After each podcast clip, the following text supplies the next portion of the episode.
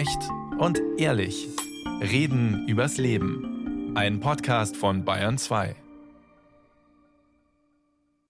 Aus Leipzig ist uns Julia Kruschwitz zugeschaltet. Sie ist Journalistin und Co-Autorin des Buches Femizide, Frauenmorde in Deutschland, das letztes Jahr als Ergebnis einer großen Recherche, die sie zusammen mit ihrer Kollegin Caroline Hahntjes gemacht hat, entstanden ist. Guten Morgen, Frau Kruschwitz. Guten Morgen. Und bei mir im Studio ist Sibylle Stotz vom Münchner Verein Frauen helfen Frauen. Sie arbeitet seit über 30 Jahren im autonomen Frauenhaus in München. Sie hat die Münchner Aktionswochen gegen Gewalt an Frauen ins Leben gerufen und ist Teil der Initiativgruppe Runder Tisch gegen Männergewalt in München. Hallo. Ja, guten Morgen.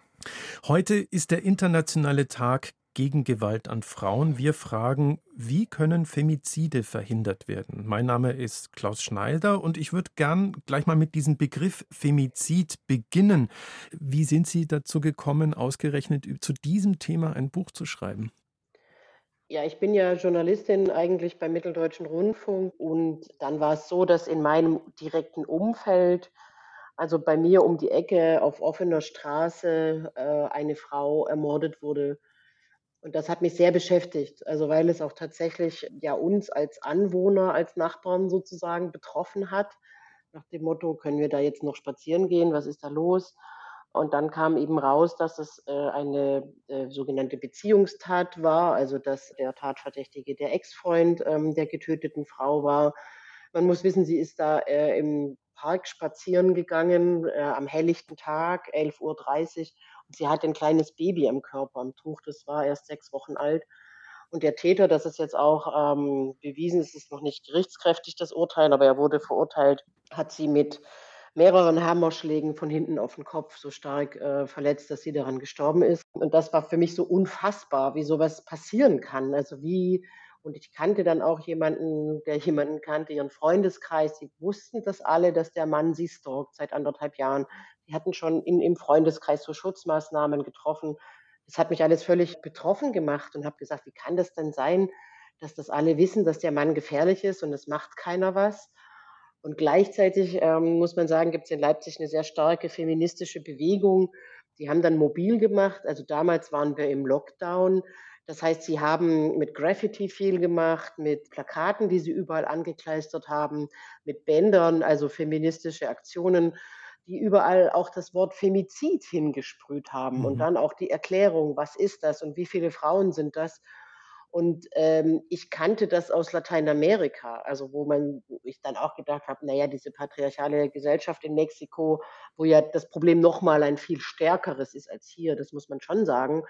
Aber dass es auch hier so viele Frauen sind und es ein strukturelles Problem sind, das habe ich dann erst begriffen. Und ähm, so haben wir dann uns entschlossen, dieses Buch zu schreiben. Und in der Boulevardpresse wird sowas ja dann gerne auch als Eifersuchtsdrama tituliert. Ja, es ist, äh, oder Familiendrama, das ist ja auch, ähm, die, die, Zahl hatten wir noch gar nicht gesagt, aber es bei einem Fünftel der Femizide werden die Kinder mit umgebracht. Das sind dann diese Fälle, von denen man immer wieder hört, äh, der Mann bringt die Kinder und sich selbst und vielleicht noch die Frau um. Also diese Bluttaten, Rosenkrieg, wie es auch immer genannt wird.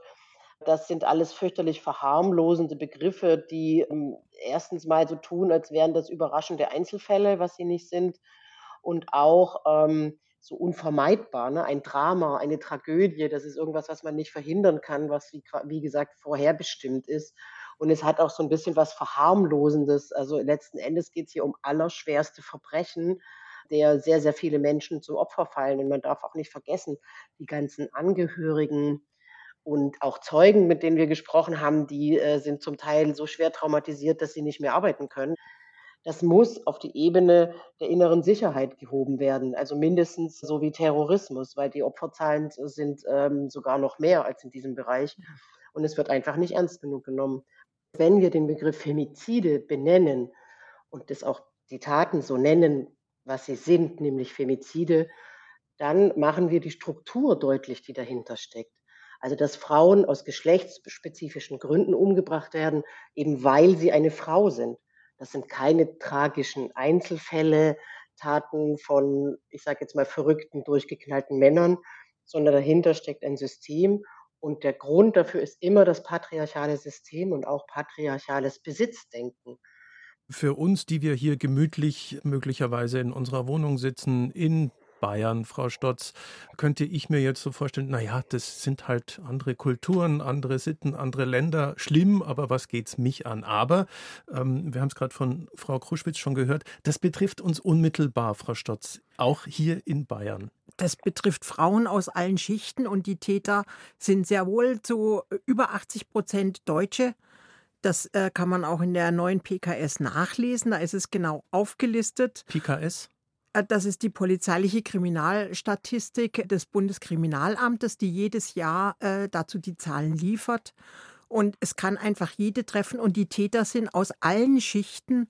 Und äh, was wir wissen vom Frauenhaus, da fragen wir die Frauen immer, wenn sie zu uns sind und ein paar Wochen da sind, das ist erschreckend, dass über 50 Prozent der Frauen bereits eine Morddrohung bekommen haben von ihrem Mann und erst dann trennen sie sich. Und 10 Prozent war auch die Drohung, die Kinder umzubringen. Das Liebste, was die Frau hat. Dröseln wir das nochmal ein bisschen auf. Also wir haben gehört, im Schnitt jeden dritten Tag in Deutschland, um es nochmal uns vor Augen zu führen, wird eine Frau umgebracht, weil sie eine Frau ist. Meist in Trennungssituationen, da komme ich jetzt gleich nochmal drauf und möchte es detailliert mit Ihnen besprechen. Wahrscheinlich gibt es auch eine Dunkelziffer, vermute ich, von der man noch nicht so viel weiß. Ja, die ist sehr groß und viel. Die Prostituiertenmorde sind da nicht erfasst oft und es wird auch nicht alles ermittelt. Das ist nur das Hellfeld, wo man es genau nachweisen kann. Aber wir müssen leider mit viel höheren Zahlen noch rechnen. Wir haben gehört, die Beteiligten, also die Täter, sind aus allen Schichten, aus allen Nationalitäten. Der Bildungsgrad spielt keine Rolle, das Alter spielt keine Rolle. Was sind die Motive? Warum machen Täter das? Warum und in welcher Situation bringen die ihre Frauen oder Ex-Frauen um, Frau Kruschwitz? Es ist so, das ähm, habe ich ja schon angedeutet, äh, der weitaus größte Teil dieser äh, Femizide in Partnerschaften passiert nach einer Trennung oder wenn die Trennung ausgesprochen wurde, eine Trennungsabsicht manifestiert ist. Und da kann man schon davon ausgehen, dass die, diese Motivation des Täters diese ist, dass er eben der Frau kein eigenständiges Leben zugestehen möchte.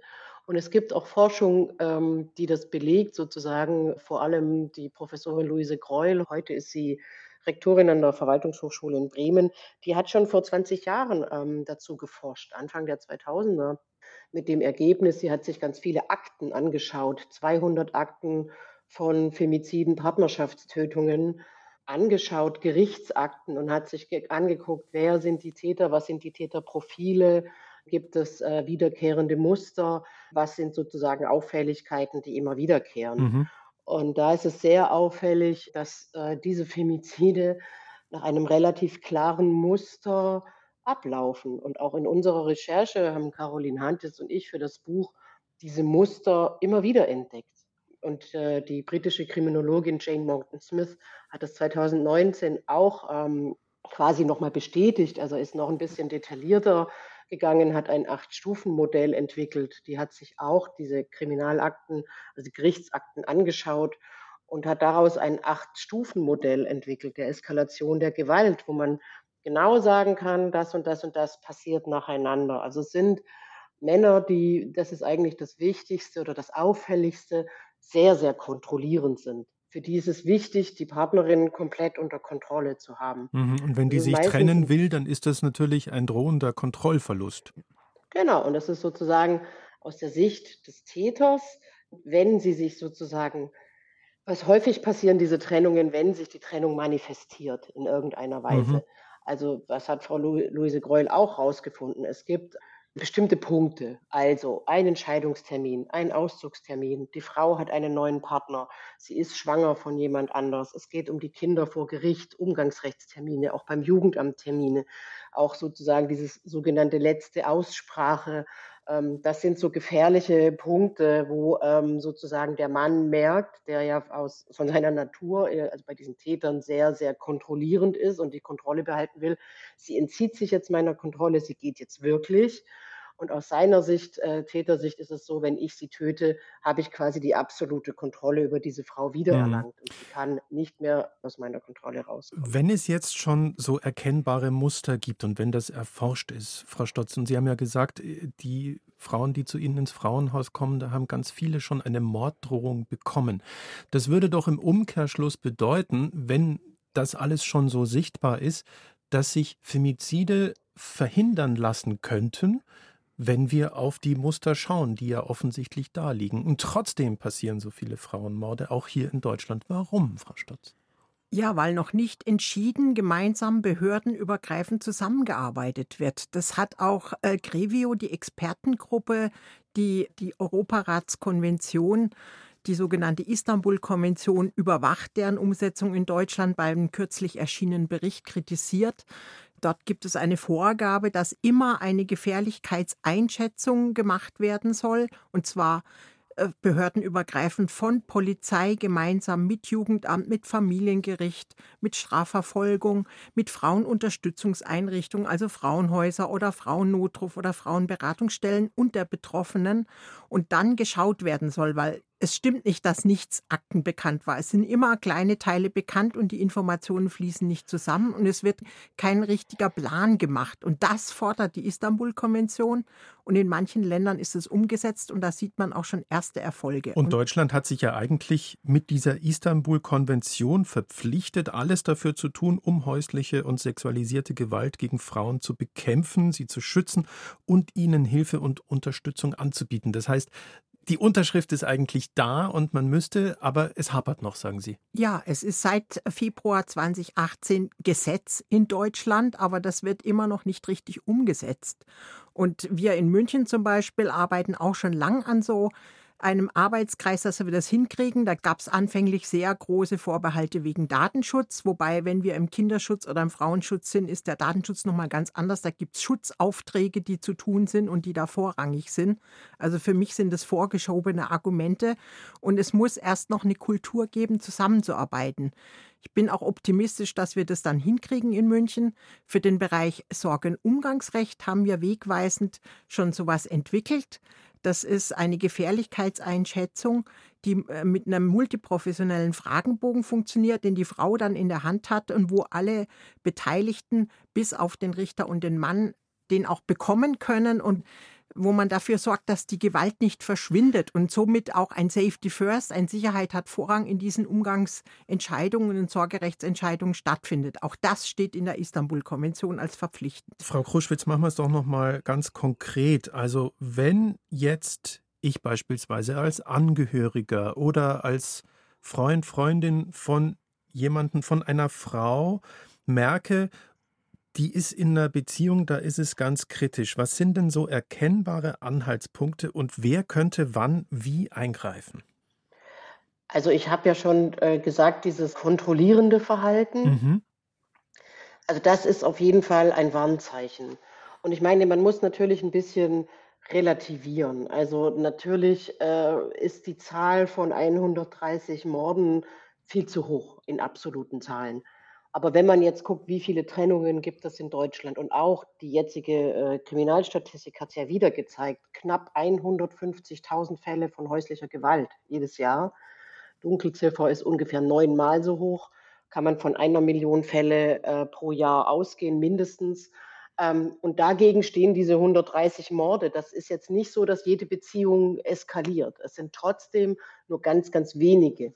Aber Anzeichen können sein, dieses sehr kontrollierende Verhalten. Also wenn Frauen sich komisch verhalten im Sinne von, ach nee, ich kann da jetzt nicht kommen oder der will nicht, dass ich das und das anziehe oder ich kann jetzt gerade nicht ans Telefon gehen, da sollte man schon mal nachfragen, was ist denn da und äh, wieso sagt er dir das? Und unabhängig von den Femiziden sollte es ja eigentlich auch gesellschaftlicher Konsens sein, dass der Mann der Frau nicht vorzuschreiben hat, wie sie zu leben hat. Mhm, aber und da finde ich ganz, ganz wichtig auch den Täter oder den Mann anzusprechen mhm. und nicht immer nur die Frau. Das muss man sich natürlich auch irgendwie trauen. Ich könnte mir vorstellen, dass die Hemmschwelle da groß ist, weil wenn ich jetzt schon, also was geht mich die Beziehung meiner Freundin an, die machen das schon, vielleicht macht mir dieser andere Typ, dieser vermeintlich gefährliche ja auch irgendwie Angst. Also das ist gar nicht so leicht, stelle ich mir Dann vor. kann, kann ich aber auch die Polizei rufen. Mhm. Und äh, die Polizei macht, die ist dafür geschult, die machen Gefährderansprache und raten dann auch, ein Männerinformationszentrum, wie das zum Beispiel in München auch gibt, aufzusuchen. Und dort gibt es auch solche Trainings, wie die Männer, wenn sie wollen und bereit dazu sind, eben ihre Aggressionen besser in den Griff kriegen. Aber dazu muss natürlich eine Abkehr von den patriarchalen Rollen und von diesem Machtgefüge über Frau und Kinder, davon muss sich verabschiedet werden. Jetzt haben wir in München ein, ein Opferschutzdezernat, die sind geschult, Frau Stotz. Ich weiß das auch aus eigener Erfahrung, wir haben schon öfter darüber berichtet. Aber das ist nicht in ganz Deutschland so, oder, Frau Kruschwitz, haben Sie festgestellt? Es ist ganz unterschiedlich. Das ist ja das Problem an diesem ganzen Gewaltschutz gegen, äh, von Frauen, auch von Kindern, dass das, äh, wir haben föderale Strukturen und das ist die Polizeiebene. Und wenn wir dann in die Ebene der Jugend, ähm, der Frauenhäuser kommen, sind wir auf einer kommunalen Ebene. Das heißt, jedes Land macht es anders und was die Frauenschutzeinrichtungen angeht, macht es jede Kommune anders. Was Sie nochmal gefragt haben wegen Angehörigen, Mhm. auch Nachbarn, Freunden, Bekannten, die Hemmschwelle, die Polizei zu rufen, ist natürlich auch hoch und ist auch nicht immer ratsam, weil man auch nicht weiß, was man da auslöst und mit wem man da zu tun hat. Es gibt erstmal das Hilfetelefon Gewalt gegen Frauen, das ist die 0 ähm, 8000 116 016. Die kann rund um die Uhr angerufen werden oder kann man beraten werden. Die vermitteln einen auch an ähm, Beratungsstellen vor Ort. Wie Frau Stotz schon sagte, es gibt ja auch Fachberatungsstellen für Frauen, die gibt es in eigentlich fast jedem Ort, in jeder etwas größeren Stadt. Die sind darauf geschult zu fragen, was kann ich tun, was kann ich machen, liegt eine akute Gefährdung vor, Also ich kann als ähm, Angehöriger ohne gleich die Polizei Genau, also ich kann wirklich da anrufen und sagen, hören Sie mal zu, ich habe da eine Freundin und mir ist nicht ganz klar und ich bin mir nicht sicher, aber so und so stellt sich mir das dar, was soll ich tun? Ich kann wirklich so ganz ähm, vorsichtig da Dafür mal hingehen. da. Mhm, Also Ja, es ist ja Genau, das niederschwellig. ist, das Mhm. und es ist auch gut, wenn das gemacht wird, weil das Erste ist natürlich hinzuschauen. Ja. Und auch wenn es natürlich schwer fällt, aber vielleicht die Frau einfach mal ansprechen oder ihren Zettel zuzustecken. Das war das, was wir in der Recherche häufig gehört haben. Die Frauen haben gesagt, ich war so alleine. Mhm. Ich kam nicht raus da draus. Das ist ja auch ein, ein, ein Kreislauf. Also, dass sie sich gar nicht mehr trauen, gar nicht mehr ansprechen, äh, andere Leute. Und auch, was ja ganz stark funktioniert bei den Tätern und auch ähm, sich leider auch gesellschaftlich und auch auf die Behörden überträgt, ist dieses Victim Blaming, also dieser Frau, die Mitschuld geben. Die macht ja alles falsch sozusagen und die ist ja schuld. Und wenn die nicht mal sich so und so verhalten würde, dann ähm, würde ich das müsste ich quasi, ich muss sie ja schlagen, ne? Oder ich muss sie ja auch erniedrigen oder was auch immer. Ähm, und das heißt, wenn das lange genug einer Frau erzählt wird, dann glaubt sie das ein Stück weit auch oder beziehungsweise traut sich dann, es ist einfach mit ihrem Selbstbewusstsein so am Boden, dass sie das nicht schafft. Und was ich gesagt habe, die meisten ähm, gefährlichen Gewalttaten bis hin zu Tötungen bis, passieren nach der Trennung. Das wissen die Frauen natürlich auch. Also es kann tatsächlich lebensgefährlich sein, sich zu trennen.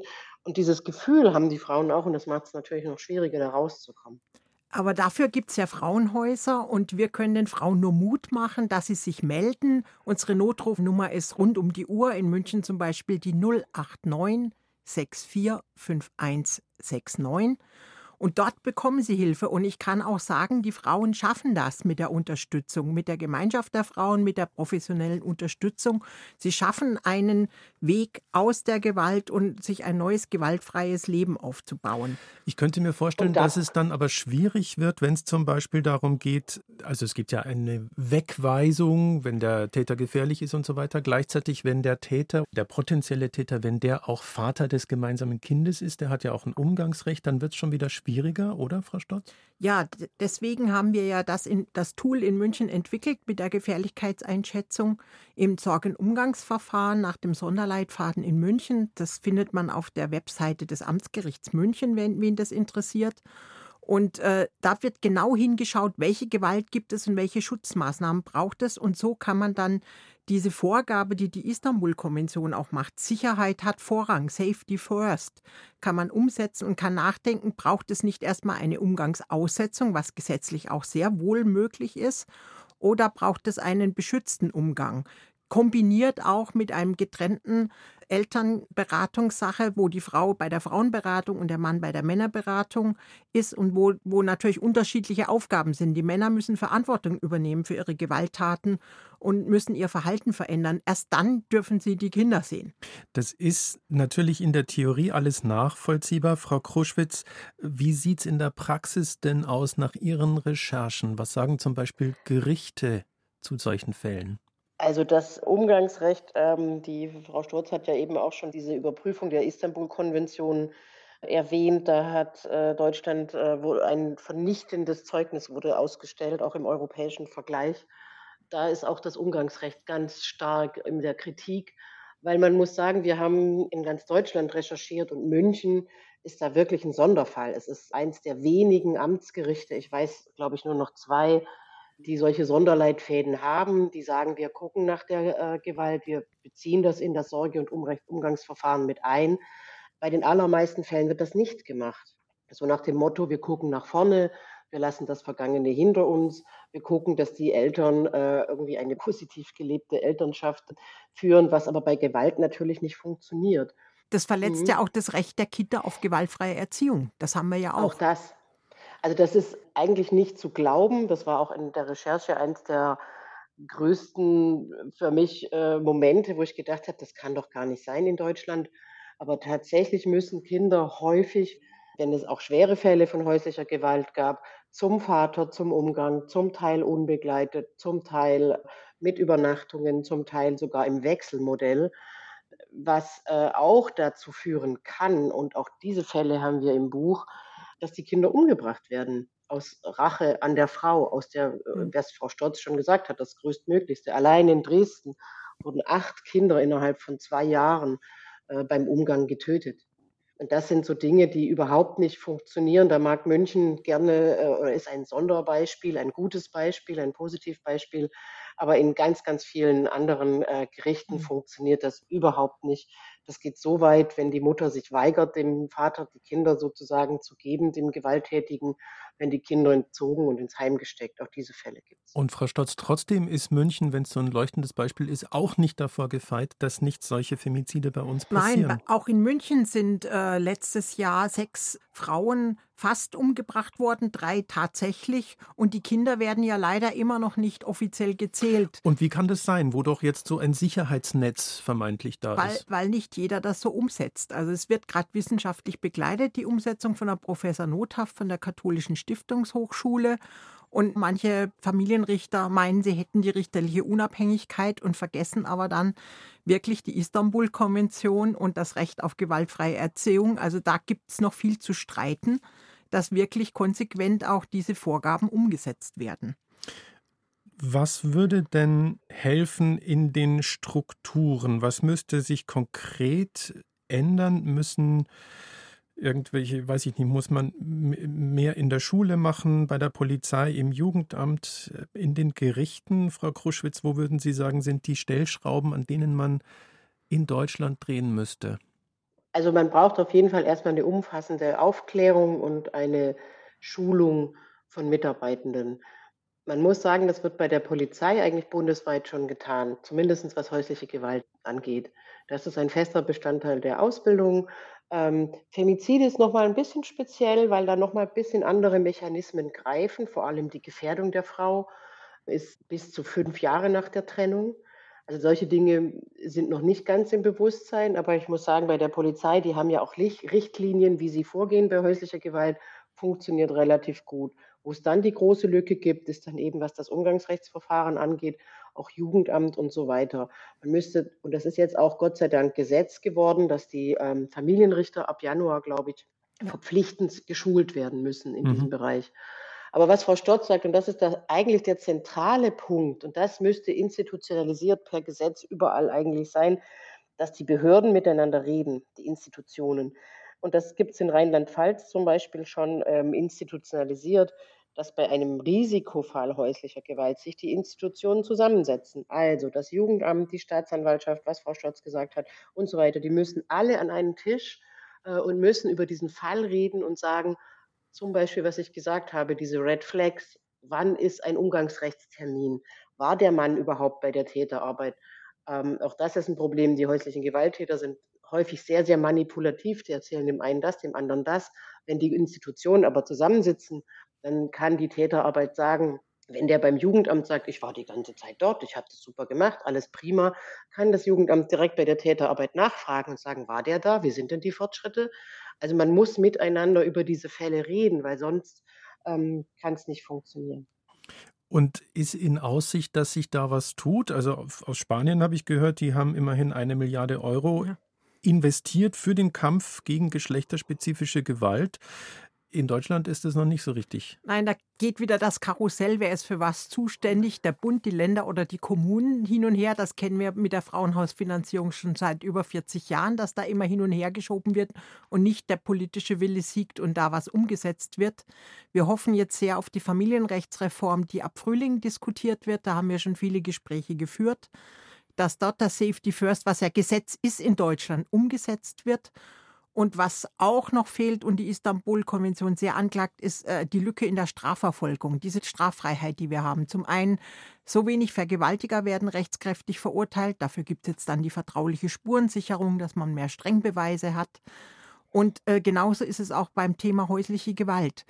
Die Polizei macht ihren Job relativ gut, jedenfalls in München hat ihr Spezialkommissariat, aber dann stockt es bei der Staatsanwaltschaft. Wir haben keine spezialisierte Staatsanwaltschaft und nicht die genügende personelle Ausstattung, dass sie diese Fälle schnell machen können. Dann kann es passieren, dass die Polizei einen Haftbefehl beantragt und der liegt da im Eingang und dann wird er nicht bearbeitet. So war es auch in einem Fall, wo die Frau die Gewaltschutzgesetz angewartet hatte in, in München-Giesing, die dann umgebracht wurde, obwohl dieser Haftbefehl gegen den Mann schon im Eingang der Staatsanwaltschaft liegt. Und vielleicht kann man auch die Präventivhaft, die jetzt gegen die Protestierer verwendet werden, öfters auch mal nutzen in Bayern gegen äh, Männer, die dann solche Drohungen machen, damit äh, die Frau mehr Zeit hat, um sich in Sicherheit zu bringen. Es ist also noch viel zu tun. Was passiert heute am Internationalen Tag Tag gegen Gewalt an Frauen. Was passiert heute noch konkret, Frau Stotz? Ja, heute gehen wir natürlich auf die Straße mit einer großen Demonstration, organisiert vom 8. März-Bündnis hier in München um 18 Uhr am Josefsplatz, gemeinsam verbündet gegen patriarchale Gewalt. Und dort werden äh, wir auch unsere Solidarität mit den Frauen im Iran, in Kurdistan, in Afghanistan zeigen. Es werden auch Frauen, die hier in München leben, aus diesen Ländern mit anwesend sein und Reden halten. Und wir wollen einfach zeigen, Femizide gibt es weltweit, Frauenunterdrückung auch. Und wir lassen uns das nicht weiter gefallen und laden alle herzlich ein, da mit uns zu demonstrieren und ein klares Zeichen zu setzen gegen die Gewalt weltweit. Und ich würde gerne für alle, die sich jetzt angesprochen fühlen und in einer Situation sind, aus der sie heraus wollen, nochmal die Nummer nennen wollen. Frau Kruschwitz, vielleicht sagen Sie sie nochmal vom Frauennotruf. Ähm, das ist das Hilfetelefon Gewalt gegen Frauen, äh, rund um die Uhr besetzt, 24 Stunden in allen gängigen europäischen und anderen Sprachen. Das ist 08000 116 016. 08000 116 016. Deutschland ist kein gleichberechtigtes Land, sonst gäbe es nicht nach wie vor so viele Femizide hier. Ich danke Ihnen beiden sehr für das Gespräch, Julia Kruschwitz und Sibylle Stotz.